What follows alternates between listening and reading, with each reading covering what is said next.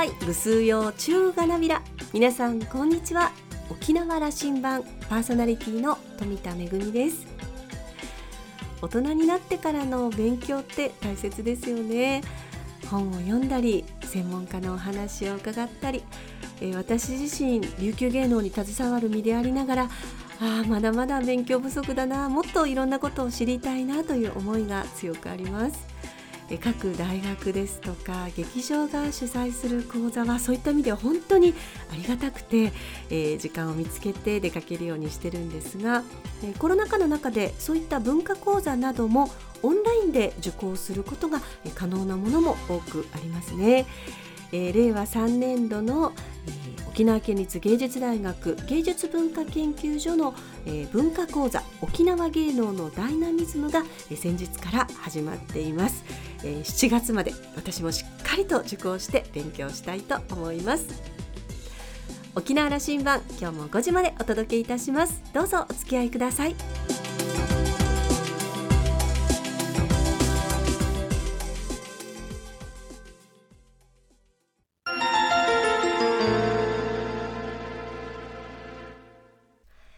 那覇空港のどこかにあると噂のコーラルラウンジ。今週は浦添市市長の松本哲司さんとラウンジ常連客で沖縄大学地域研究所特別研究員の島田克也さんのおしゃべりです。松本さんは1967年生まれ浦添市のご出身です。琉球大学法文学部卒業。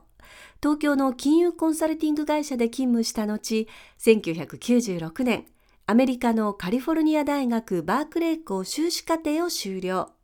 社会福祉学の修士号を取得します。沖縄に戻った後、病院勤務を経て、福祉活動を主たる目的とする NPO 法人を設立、代表として活動しました。2013年2月に行われた浦添市長選挙に無所属で出馬。現職や主要政党が支持する2候補を破り、初当選を果たしました。その後は自民党、公明党の支持を得て市政を運営。今年2月に行われた浦添市長選挙において3期目の当選を果たしました。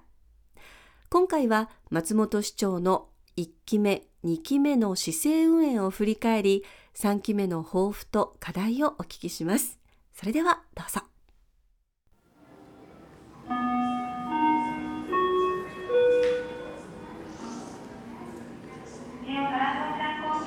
3期目スタートなさって公約を読ませていただきました、はい、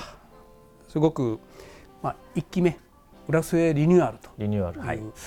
一言だけあの時リニューアルと言って掲げた何をリニューアルだったんですか？もう10年前の話になりますよね、ね、うん、やっぱりいろんな意味でのリニューアルを、うん、私はしたかったしそれがある程度できてきたと思っています。やはり一つはやはりあのもっともっと政治は、うん、あ市民に身近であっていい、うんもっともっと市民の暮らしに根ざした行政運営であっていい。もっともっと市民目線で市民に寄り添ってさまざまな施策が作られていくべきだと予算は消化されていくべきだという視点がありましたのでそういった意味でのリニューアルはある程度進んできたのかなという感じがして、うん、確かにねあの,、まあ、あの当時で言えば義馬市長が長く市政をリードしておられてね、はいうん、大変立派な方でいらっしゃったけども、はいそれはさすがに義馬さんにねあの一般市民がねすぐお話を知るとか、そういう話には義馬さんとかいう感じにはならんだろうなと思ったけども浦線のリニューアルは松本さんが市長だと多分あの街歩いてても、うん、市長みたいなことになるんだろうなと。これはもうリニューアルしたなという感じを受けたんだけどね。そうですね。これはあの、まあ、意識的なものもそうなんですけど、はい、やはり義馬前市長はやっぱりすごく経験を積まれたベテランの市長さんでした重鎮でいらっしゃいました。重鎮で沖縄あの県の政治家のリーダーのお一人でまさに重鎮でいらっしゃった。そういった意味では少し市民から見てやっぱり少し雲の上の方っていうイメージはあったと思うんですけど、うん、まあ、私の場合はあの、まあ、市長になる前までは普通の一般市民でしたしそういった意味では私自身が親しみがあったというよりもそのまま市長という仕事を担ったということですので、うん、そういった意味では、まあ、市民から少し近づきやすいところはあったかもしれませんね。で2期目に入ると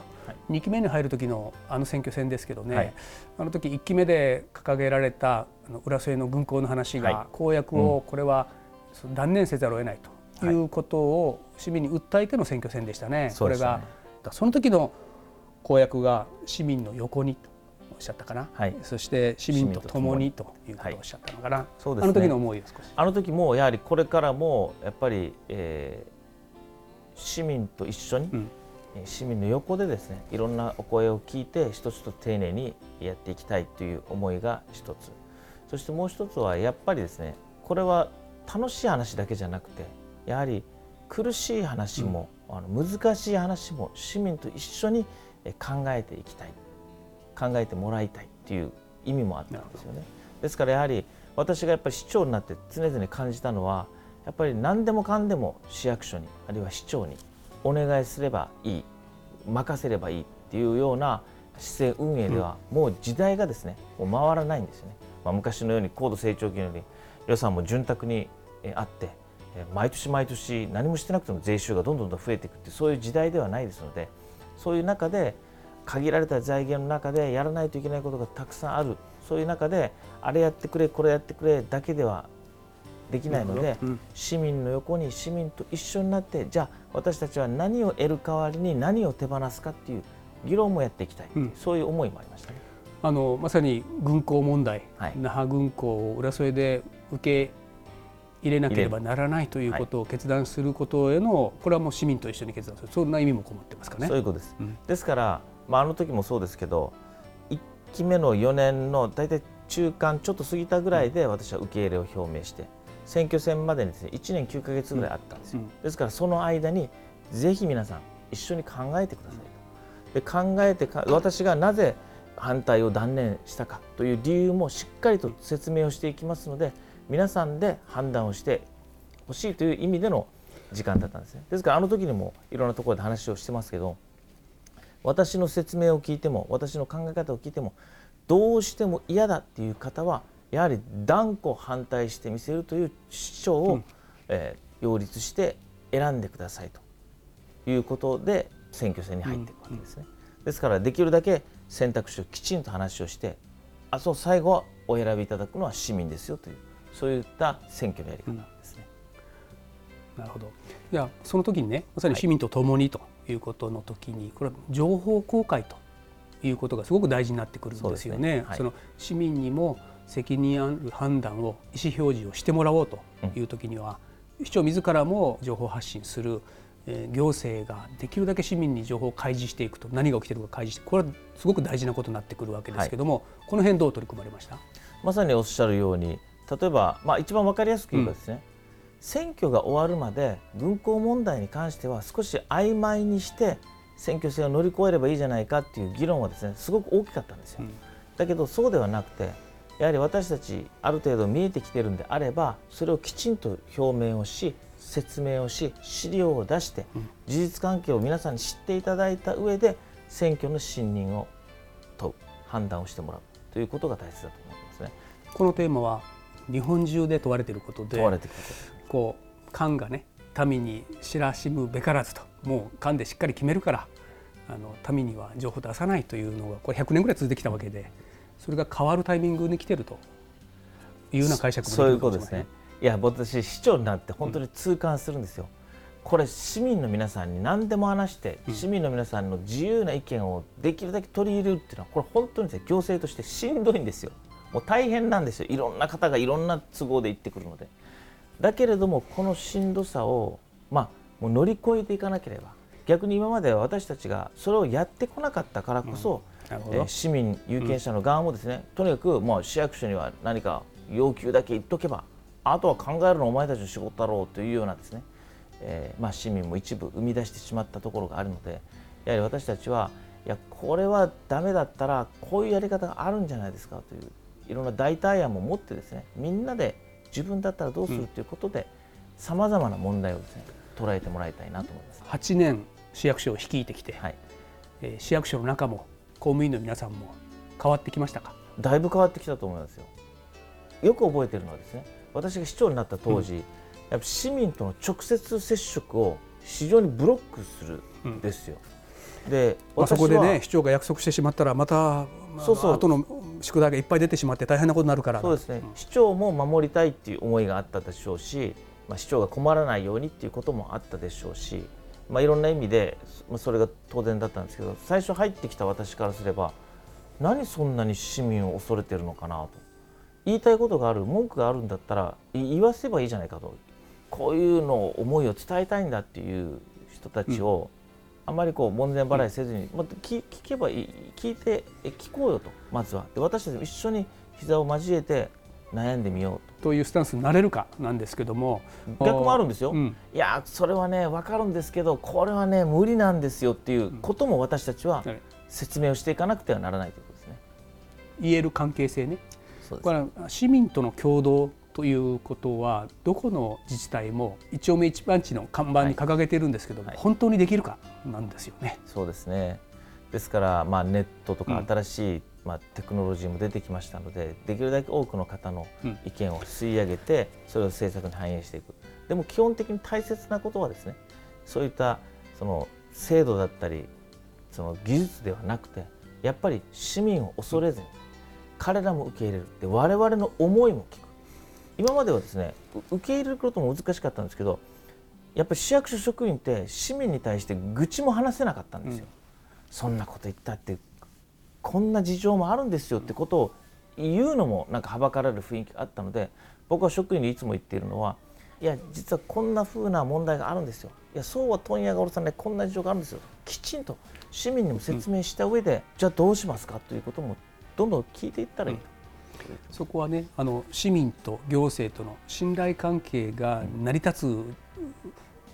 状況が起きていればそれがいい形になっていくんだろうと思いますね。そうですね。本当にあのくしくもいつも職員に言ってるのは市民を信じなさいと、うん、しっかりと私たちの悩みも、うん、苦しみも限界もきちんと話せば市民はなるほどなとしっかり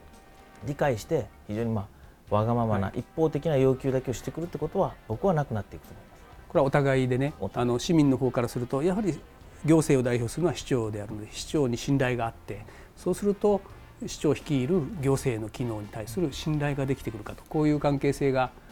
どうですか？あのご自身が思っている何合目まで来ましたか？そうですね。市民との共同。だいぶ上ってはきましたけどもやっぱり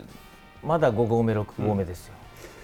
ここからもう一つの関係性はこの議会との関係なんですけど、はい、ここは短めの時間でどういうお気持ちで議会との対応に立っておられますか、まあ、そこも市民の代表がそこに代表としておられるわけでね。そうですね。あのやっぱりこれからはですね、うん、議員の皆さんにも、まあ、同じことを求めているわけですよ、うん、議民の皆さんも議会に来て賛成か反対かするだけじゃなくてまさに一緒に考えて、うん、じゃあこんな手はどうだろう、こんな政策はどうだろうってことを一緒に話し合っていけるような関係性になりたいわけですね。ですからそこでまあ、独りよがりな一方的な要求は難しいですけども一緒に悩んでもらって、うん、じゃあこんな手はいいんじゃないかこういう手があるんじゃないかということを一緒に政策を立案していくそういった関係でありたいと思います、ね、市長の3期目の公約の中で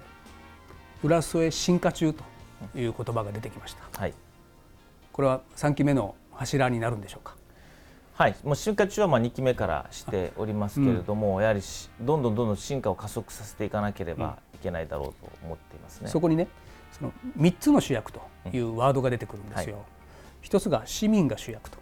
2つ目が子どもが主役と、そして浦添が主役と、この3つがキーワードとして出てきて、そして17プラス1の政策を掲げておられると、はい、施策が出てくるんですが。はいちょっと体系的にあの説明してもらおうかなと市民が主役というのはどういう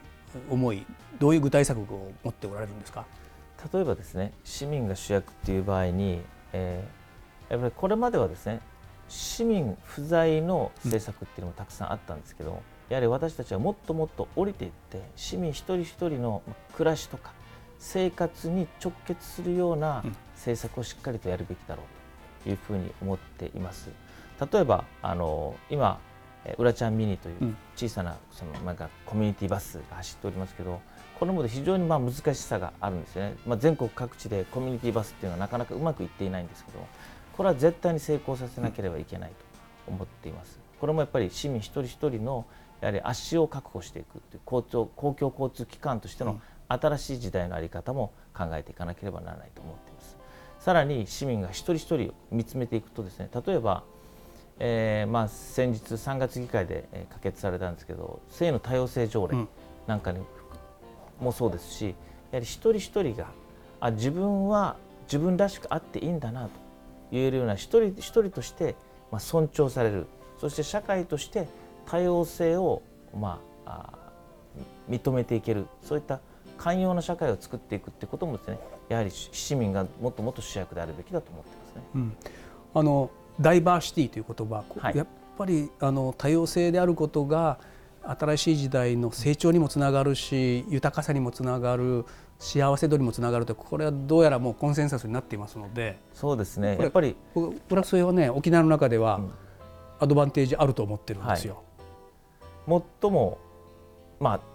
多様性を尊重しやすい人たちがいるという、ね。うん、松本さんが市長になったということが証であるようにね、はい、そう。失礼しました、まあ、いやそもそもそうですよ。私を市長にさせてみようかと思っている、うん、この市民リスクを恐れずチャレンジし、やっぱりちょっと違うものもこれまでの系統とはちょっと違うけれども、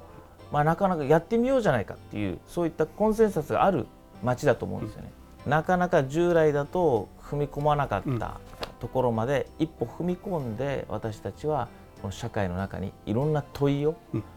届けていきたいというふうに思ってます。あのそういう意味では沖縄のね県庁ができないこと那覇市ができないことを浦添がやるということがこれ過去にもいくつもあってね、うん、例えば美術館なんていうのは、はい、これは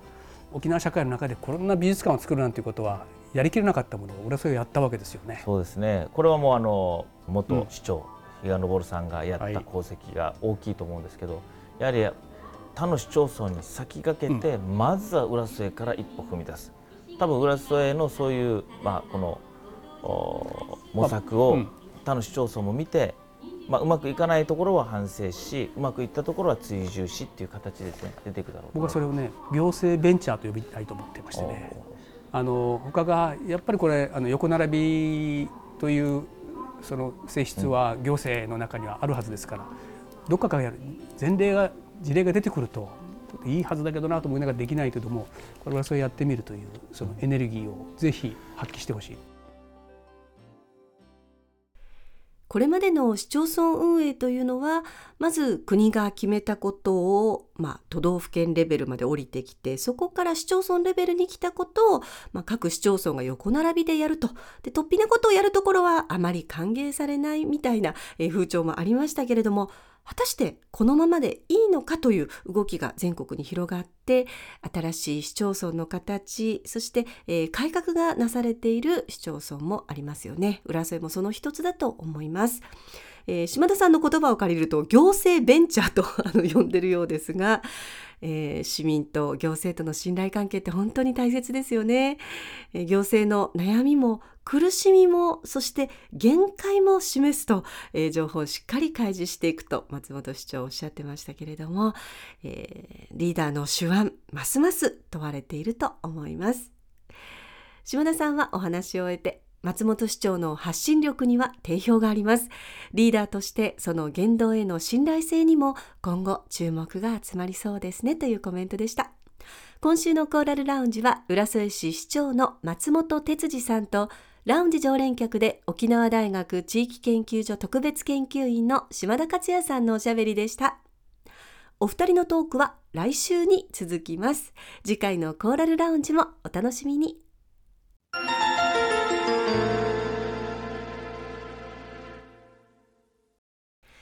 めぐみのあしゃぎだよりのコーナーです。ワクチン接種が比較的早く進んでいるヨーロッパの国々では、えー、今年のバカンスのニュースも聞こえてきました。昨年は我慢していた今年のバカンス、えー、今年はあのビーチに行こうとか、あそこに観光に行こうなんていうことで、えー、早くもバカンスの予約も増えているということなんですね。明るいニュースが聞こえてきました。えー、日本は第4波の真っ只中、えー、ね、ワクチン接種もなかなか進んでいませんし、インバウンドの皆さん、あれだけ賑わっていたけれども、お迎えするまでにはまだもう少し時間が必要なようです。観光が基幹産業でもあるこの沖縄にとっては、えー、観光協会苦しい時間が長く続いていますけれどもそれでも、えー、コロナの収束コロナ後を見据えた動きも行われているようです。えー、先日ですね那覇空港の税関検査場に、えー、顔認証技術を活用した電子申告ゲートが導入されたというニュースがあります。えー、これまでですね、えー、新千歳空港、羽田空港、成田空港、中部空港、関西空港、福岡空港、えー、主要6空港で昨年に、えーまあ、昨年から稼働していたということなんですけれども、えー、那覇空港7番目の導入ということで、その仲間入りを果たしました。え、電子申告の機械、端末で、え、パスポートとアプリで事前に作成した QR コードを読み取らせると、えー、携帯品と別荘品の申告書の提出、これで完了ということで、そして、えー、検査所の出口のゲートを通過するときには必要な顔認証用の写真を撮影して、この、えー、ゲートは顔認証で通過できるということです。え、これは国際的に進められているえー、旅客搭乗手続きの自動化プロジェクトファストトラベルの一つで OneID と呼ばれているそうです。えー、コロナが収束した暁にはまた、えー、海外からたくさんのお客様をお迎えする時が早く来るといいなと思っています。その時には、えー、このゲート大活躍になることでしょう。めぐみのあしゃぎだよりのコーナーでした。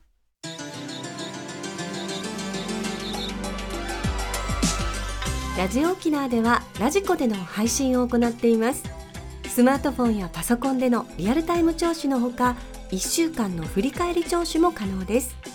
さらに沖縄羅針盤の過去の放送音源はポッドキャストでも配信しています。こちらはラジオ沖縄のホームページからアクセスしていつでもお楽しみいただけます。沖縄羅針盤のホームページでは番組情報の発信のほか私富田恵とラウンジ常連客の島田克也さんの Facebook へもリンクしていますのでお時間のある時にぜひこちらもご覧ください。沖縄羅針盤今週も最後までお付き合いいただきまして一平二平デービル。そろそろお別れのお時間です。パーソナリティは富田恵でした。それではまた来週。